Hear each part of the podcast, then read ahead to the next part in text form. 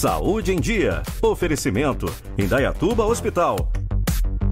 Fórmula Academia.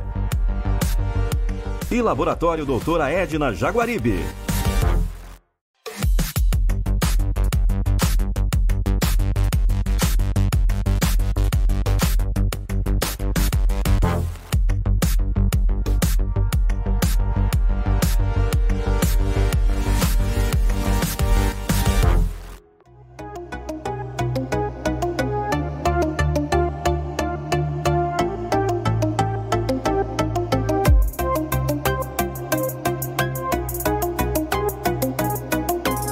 Começando mais um Saúde em Dia.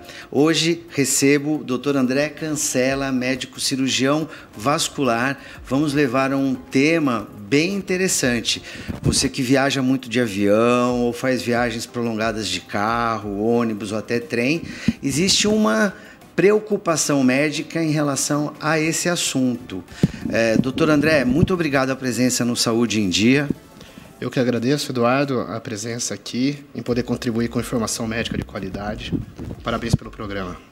André, o que, que, seria a síndrome do viajante? Essa síndrome que expõe as pessoas a um risco de trombose.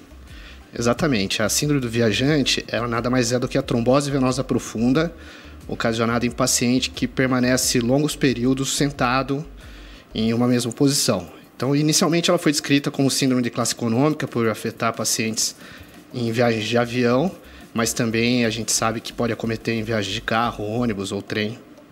Essa trombose ela ocorre nas pernas, né, especificamente. Qual o lugar mais provável de acometimento na perna? Bom, exatamente. O paciente fica durante muito tempo sentado, né, na mesma posição.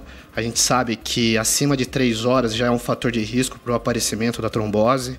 Então, quando o paciente está sentado, limitado nessa movimentação, a circulação ela acaba é, ocasionando uma maneira mais devagar e podendo formar, coagulando sangue no sistema venoso profundo, nas veias da perna. E isso é a trombose venosa profunda. E como complicação também, esse trombo esse, pode, pode se desprender e até o pulmão e ocasionar uma embolia pulmonar, que é um quadro grave, potencialmente fatal. É, doutor, quais são os pacientes ou quais são as situações, é, fatores de risco que podem predispor à trombose, além da viagem prolongada? Bom, exatamente. Tem a, a, a circunstância em si da viagem, né? Que, como eu falei, que viagem acima de 3 horas, paciente até é, viagem acima de 12 horas, a gente sabe que tem um risco ainda maior de, de complicação é, desse, desses casos. Mas o, o paciente que. Tem alguns pacientes que têm uma predisposição maior a ocasionar isso.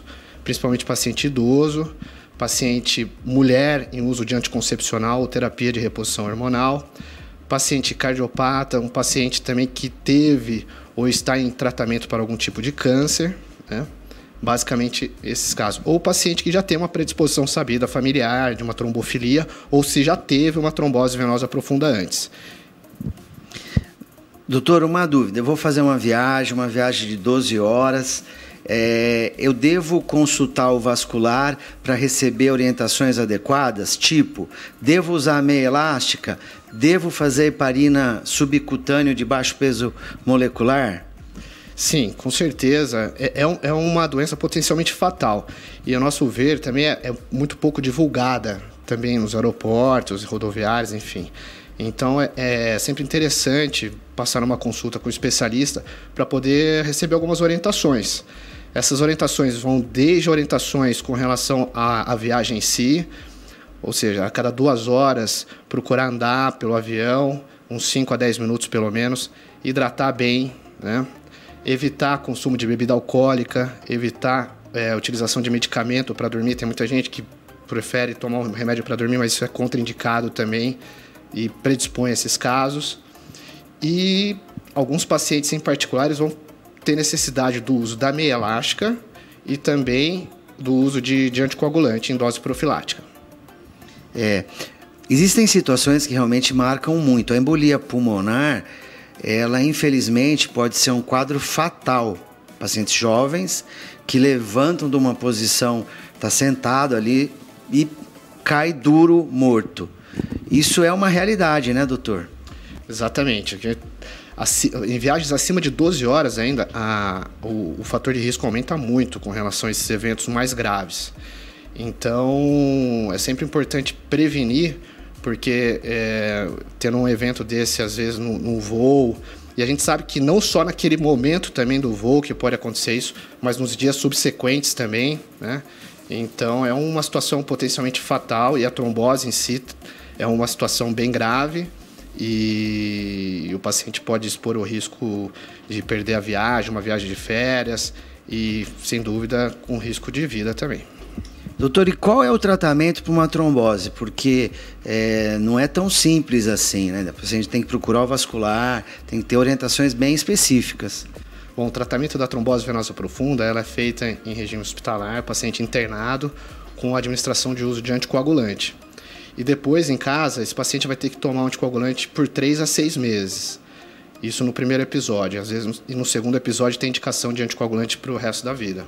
A gente faz também uma investigação dos fatores de risco que levaram esse paciente a ter essa trombose é, não só esse fator de risco da, do, da viagem, da situação de, de mobilização prolongada, mas ele pode ter outros fatores de risco, como eu falei anteriormente. Doutor André, o programa está terminando. Quer deixar uma mensagem final para o nosso público em casa? Sim, é, hoje em dia existe até um Dia Internacional da Trombose, que é o dia 3 de outubro, para mostrar é, a gravidade e a importância dessa situação na vida, no, no cotidiano das pessoas. Então, acho que é sempre importante é, uma consulta com um especialista para receber orientações e, no caso específico que a gente está falando aqui da síndrome do viajante, para a gente poder fazer uma boa orientação, uma boa profilaxia, para que não, não tenha um, um evento adverso, uma situação de risco como essa.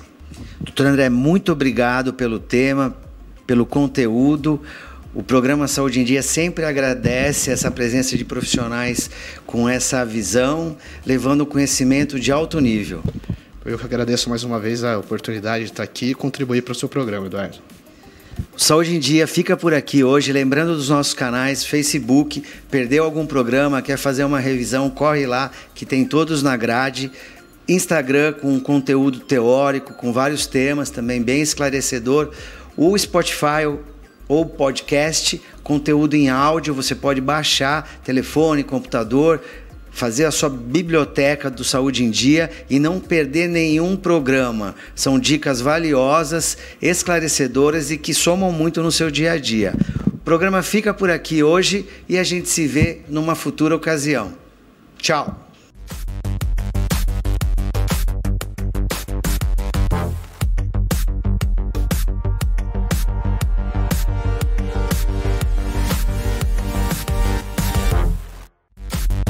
Saúde em Dia. Oferecimento: Indaiatuba Hospital.